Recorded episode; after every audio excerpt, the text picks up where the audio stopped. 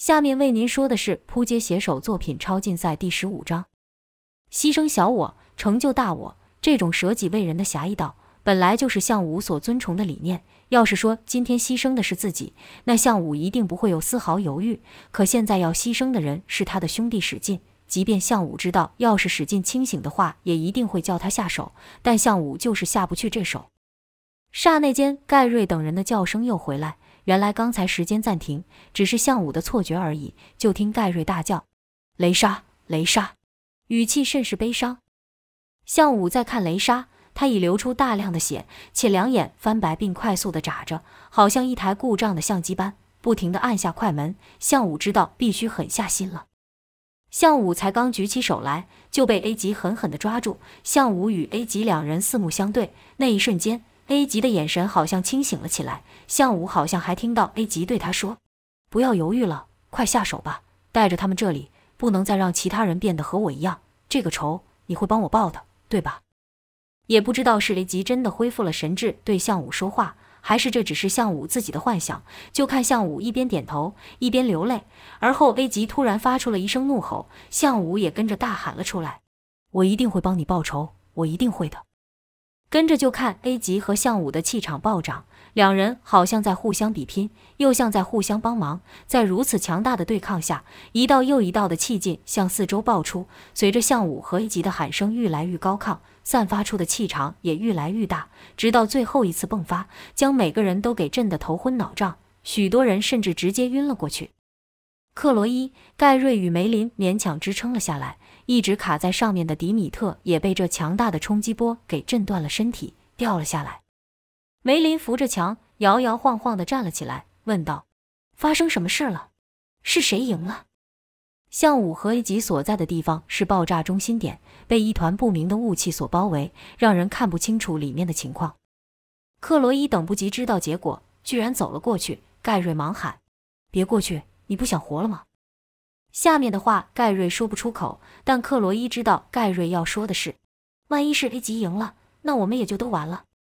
克罗伊头也不回地说：“万一是这样，那我们也都活不了了。”盖瑞知道克罗伊说的不假，便没有上去阻止他。克罗伊走进雾气之中，渐渐地看到两个身影，两个身影都是站着的。克罗伊心想：难道他们还没分出胜负？一想到 A 级的厉害，克罗伊便不敢乱动。可观察了一阵子，那两个身影也没有任何动作，克罗伊就更奇怪了，心想：难道他们俩人都死了？这才又大着胆继续前进。终于，他看清楚了，两个站着的身影是向武紧紧地抱着 A 级。克罗伊问：“你没事吧？”向武没有回答，只是抱着他的兄弟，两条热泪从他的眼眶不断流下。看到这情况，克罗伊也不敢再多说什么。没关系，至少他知道项武没事。项武就这样抱着一吉站着，而这团奇怪的雾也一直没有散去。不知道过了多久，项武才说：“兄弟，我们走，我带你离开这里。”跟着对克罗伊说：“让他们都跟上，我们要离开了。”克罗伊点了点头，转身回去前，项武又说：“把另外几个人也一起带走吧，他们也是身不由己。”克罗伊知道项武说的是图腾女、忍者跟蝙蝠男。克罗伊答应后走了回去，向武则是抱着 A 级朝前方走去。盖瑞一看到克罗伊从那团迷雾中出来，便问：“怎么样了？他还活着吗？”克罗伊回道：“他赢了。”盖瑞与梅林同时吐出一口气，这下他们才真的松了口气。而后对后面的人大喊：“我们赢了，快走吧！”说完，便扶起身旁倒下的人，跟着克罗伊朝那团散不去的迷雾前进。几人来到电梯前，电梯正好下来，众人便挤了进去。当电梯门要关的时候，克罗伊突然对梅林说：“那个忍者呢？”梅林这才发现忍者不见了，说道：“哎，人呢？刚才我还带着他的。”盖瑞也说：“蝙蝠男也不见了。”可这时候门已经关了起来，几人也无法得知他们去哪了。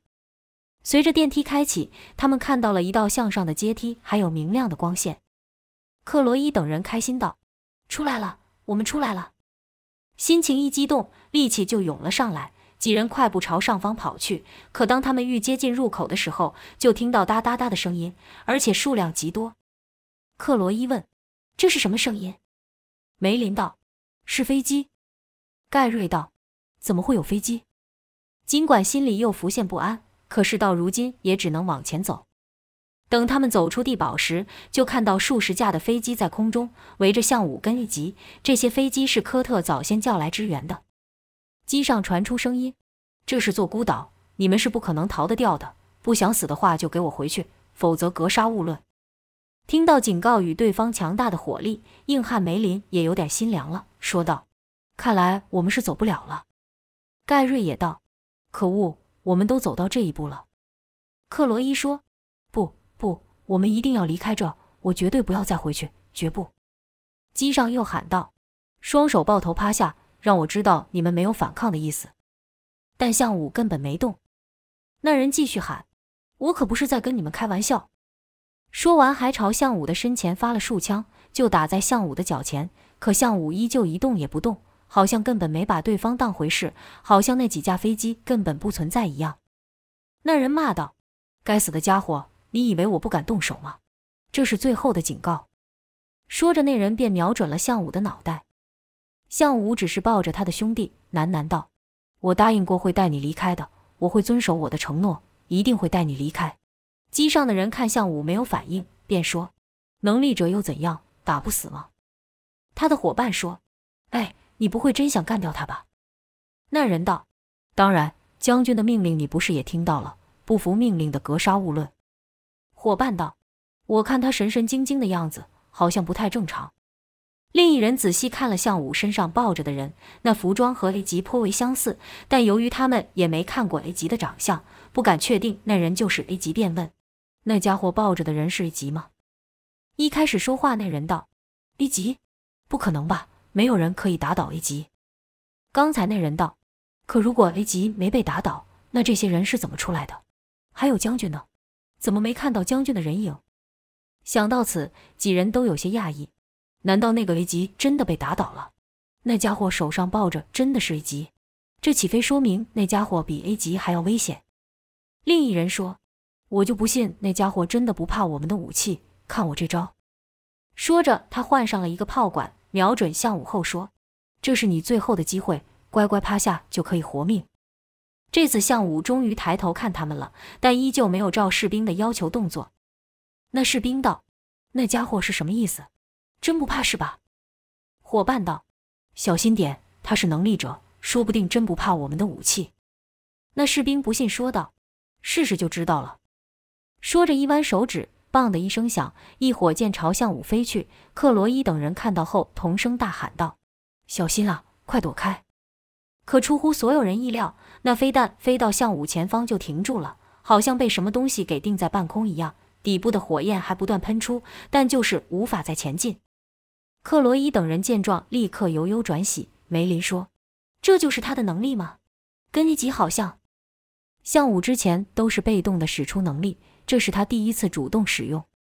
项武在和 A 级战斗的时候，他渐渐掌握住这技巧。项武虽然是朝上方看去，但脑中还想着和 A 级战斗的画面。在知道 A 级就是他的兄弟后，项武就认为刚才的战斗其实是 A 级在教他怎么使用异能，就像以前他教 A 级功夫一样。项武小声地说：“师弟，没想到转眼间你已经变得这么强。”就在向武对吉说话的时候，上方又传来吵闹之声。原来是士兵们见攻击无效，都有些慌了，纷纷拿起武器朝向武乱打一通。可这些攻击都和刚才一样，一到向武身前就定住了。跟着就听向武喊道：“我在和我兄弟说话，你们有完没完？通通给我下来！”说完这话，就看士兵们大叫了起来。飞机上的警示音也大叫了起来。原来所有飞机都被一股看不到了力量给拉了下来，机身剧烈的摇晃。飞行兵一边看着仪表板的指标胡乱跳动，一边用力拉着操作杆，想夺回飞机。后方的士兵也喊道：“怎么回事？为什么我们在下降？快飞起来呀！”飞行兵道：“他不听我的控制啊，我能怎么办？”士兵道：“一定是他做的好事，他想把我们摔死。”必须在坠落之前把他干掉。另一人道：“可我们的攻击对他没有用啊！”那士兵骂道：“没用也得继续。”刚说完这话，就听“砰”的一声巨响，那士兵因为重心不稳被撞倒了。手上的武器一个没拿稳便掉下去。这下子他也傻住了，居然反问刚才那士兵道：“现在怎么办？”这时出现了咔咔咔的刺耳声响，飞机持续被巨大的压力给拉到地面。有一架飞行兵拼命地加大马力，想要摆脱控制。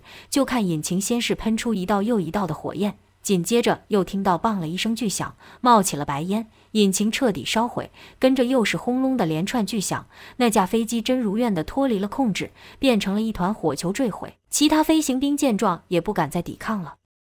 就见数十架飞机缓缓的降了下来。好像被一个无形的手给抓住一样，下降的高度、速度都是一样，场面甚是壮观。而里面的那些士兵全都趴在机甲上，这倒不是他们愿意，而是受到那连飞机都能压下来的巨大压力影响，根本就起不了身。就看飞机以向武为中心，呈圆形降落下来。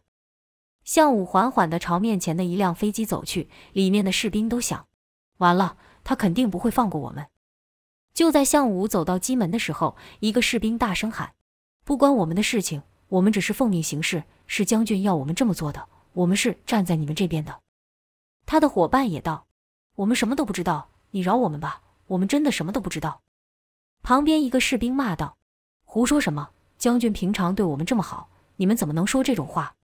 伙伴道：“放屁，他只有对你好而已。”向武冷冷地看着这些人互相埋怨。心里很是反感，收回能力后，士兵就感觉那把自己压在地上死死的力量突然消失了，很有默契的都闭上了嘴，不知道眼前这个超能力者要对自己做什么。心里在想，他肯定不会这么轻易的放过我们，一定是在想要用什么更残忍的方式对付我们。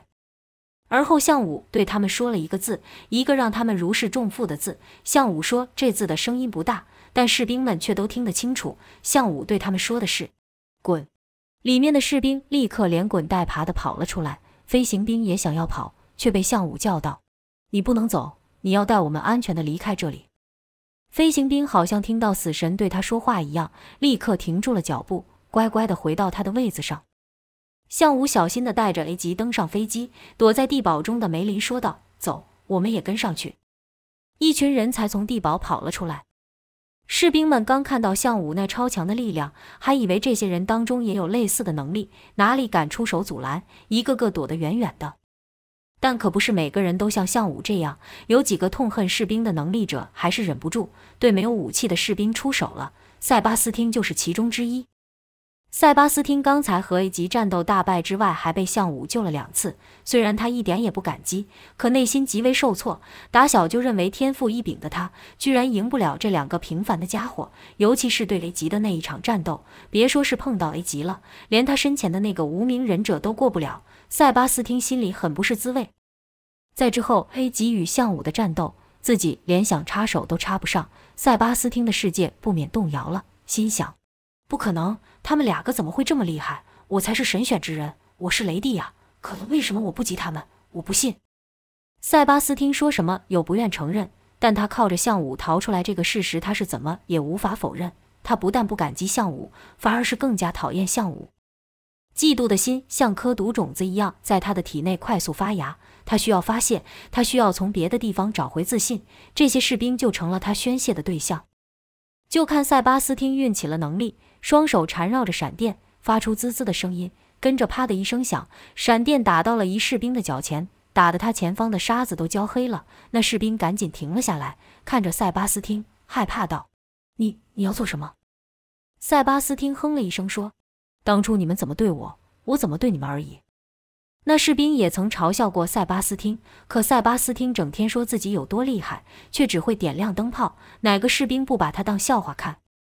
但现在看到塞巴斯汀的能力，那士兵只能求饶：“对不起，你就饶了我吧。你是神选之人，你是雷帝，你是最厉害的。”塞巴斯汀看那人求饶的可怜样，原本还真想放过他，但听到后面那句“你是最厉害的”，塞巴斯汀就觉得他在讽刺自己比不上项武。一道刺眼的蓝光闪过，那士兵惨叫一声后，下面的话就说不出口了。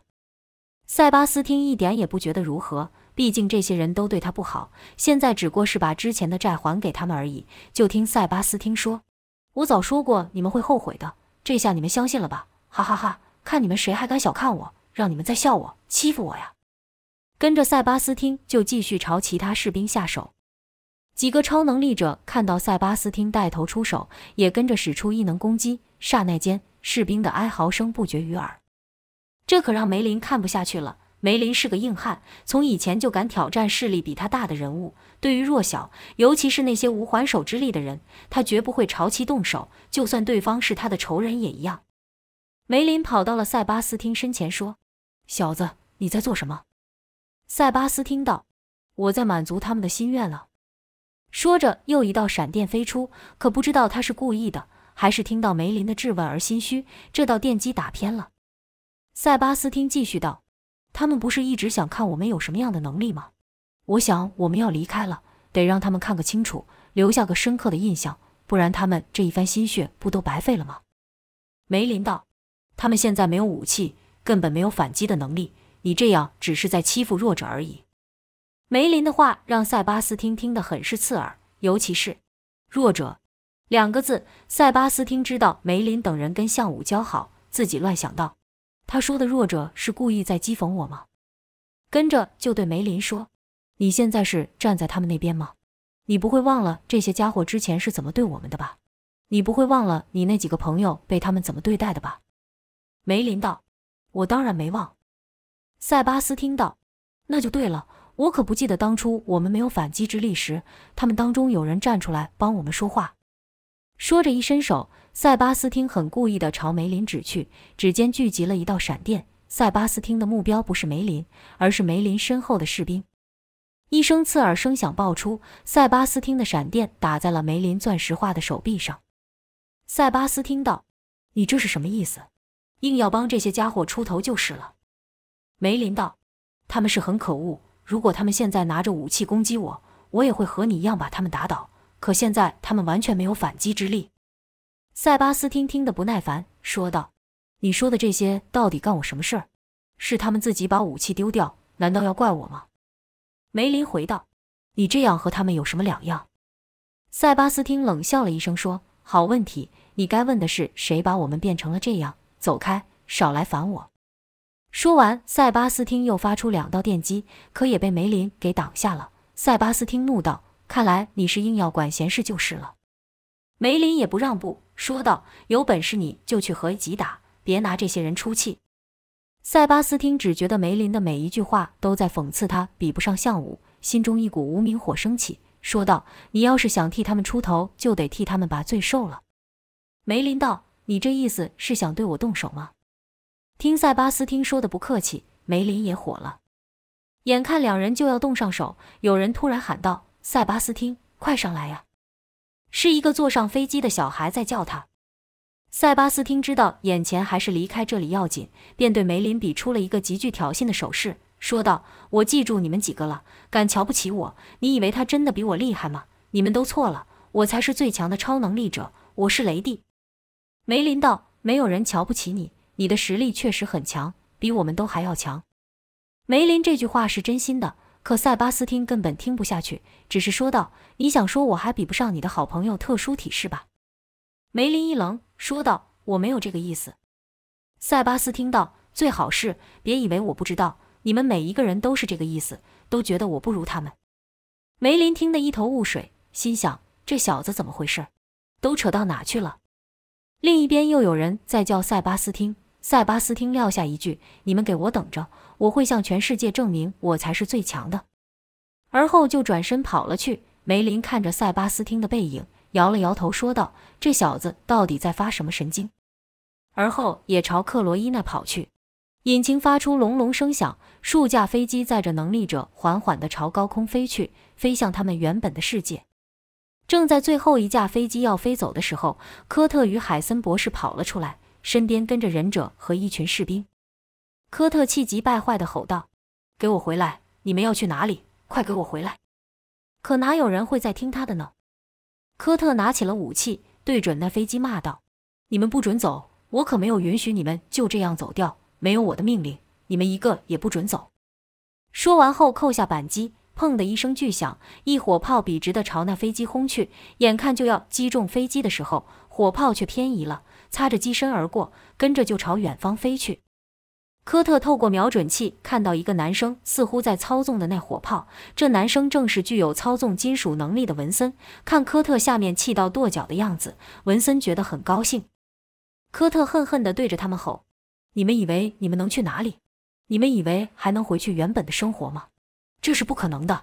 你们是我的财产，是我的，我会追你们到天涯海角，你们一个都跑不了。”等科特发泄了一阵子后，就转头对海森博士骂道。都怪你，海森道：“这怎么能怪我？我早就说过，不能把他们逼得太紧。他们……”两人又把刚才在地堡内的话吵了一遍。可现在人都走了，争这些有什么用呢？科特不耐道：“我懒得跟你说这个，你就说现在怎么办吧？就这样眼睁睁地看他们离开吗？”海森反问：“将军认为他们能去哪？难道将军认为他们还能回去原本的生活吗？”科特道。就算他们不回去，我们也找不到他们了。海森道：“找得到。”科特一听，眼睛就亮了。听起来海森有办法，便硬是把气压了压，问道：“你说找得到是什么意思？”海森道：“他们身上的基因都不一样了，只要用机器一扫，就可以分辨得出来。”科特道：“你能办到？”海森道：“我既然能创造出他们，当然也能创造出能分辨他们的机器。”科特哼了一声，说道：“原来你还留了一手。”海森露出了迷之微笑，说：“放心吧，将军，他们一个都跑不了的。”在文森乘坐的那架飞机上，还有迪米特与图腾女。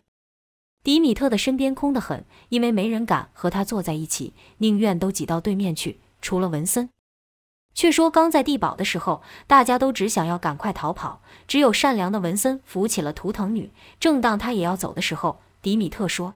带我走吧，求求你了！迪米特受到 A 级与项武战斗的波及，五脏六腑都震碎了，一时间无法复原。可当他看到文森要带走图腾女时，便鼓起力气哀求文森带他一起走。文森看着迪米特说：“可是他们都说你是坏人。”迪米特道：“我不是坏人，我只是爱我的家人而已。我有一个女儿，她以前跟你一样善良。你看我这还有她的照片。”说着，迪米特摘下了项链，上面有一个心形的小盒子。盒子打开后，正是迪米特一家的照片。迪米特道：“他是我的天使，我所做的一切都是为他。”迪米特说的是真话，他所做的全部都是为了让他的女儿复活。文森看着照片，有些心软了，迟疑了一会，又说：“他们说你很恐怖。”迪米特道：“不，我怎么会恐怖呢？我是个医生，我可以帮忙救人。”文森点了点头，说：“好多人都受伤了，你能帮他们吗？”迪米特道：“当然可以。”文森道：“会很痛吗？”迪米特道：“不会，我的医术很好，一点都感觉不到痛。”文森又点了点头，说道：“那好吧，我带你走。”说着就要去扶迪米特。迪米特赶忙说：“等等，你不能碰我。”文森道：“为什么？”迪米特反问道。你可以操纵金属，对吧？你把我放到那钢板上，带我走就行了。文森不解问道：“为什么要这样？”迪米特没有回答问题，只是说：“我是为你好。”文森虽然不明白迪米特为什么要这样要求，但还是照做了。就这样，文森带着迪米特与图腾女上了飞机。当飞机愈飞愈高的时候，他们也看清楚了这地方的全貌。文森指着地面说。那里看起来好像是一个眼睛，几人探出看，发现真是如此，都发出惊讶之声。原来他们所在的地堡确实是一座孤岛，再往外是两片弯弯长长的山脉，上下连接起来就像是一个眼睛的形状，而地堡就是瞳孔的部分，眼睛的外面就是汪洋大海。几人都在想，这是自然生成的吗？是的话，也太神奇了吧！但没有人说出来，因为他们知道这里没有人能够回答。随着飞机愈飞愈快，那眼睛也就愈变愈小，直到消失。飞了数小时后，终于看到了陆地。项武对飞行兵说：“在那放我们下去。”飞行兵看到项武的能力后，哪里敢违抗？就见数十架飞机朝海岸降落。待每个人都下机后，项武对飞行兵道：“你们最好也下来。”飞行兵不解，问道：“你想对我们怎样？”项武说：“随便你们。”我不会再说第二次。飞行兵只好听话的下了机，看着眼前这群能力者，他们心里极为害怕。以前他们是人多的一方，现在却相反了。一飞行兵说：“你要杀了我们吗？”项武没有回他，手一挥就将一台飞机推到海中。飞行兵惊道：“你你要做什么？”项武还是没理会，继续把第二台飞机给推下去。其他能力者看到后，也各施异能，帮忙把飞机给推入海中。直到最后一台飞机下水后，项武才问雷莎：“你能消去他们的记忆吗？”多亏项武在机上将气灌入雷莎的体内，此时的雷莎不但醒了，精神也恢复了不少，问道：“你希望我做到什么程度？”飞行兵一听要抹去自己的记忆，忙哀求道：“不要，不要这样对我们，我们只是听命行事，是博士跟将军叫我们那样做的。”我们也是被逼的，不能怪我们了。拜托你们饶了我们吧，我还有家人。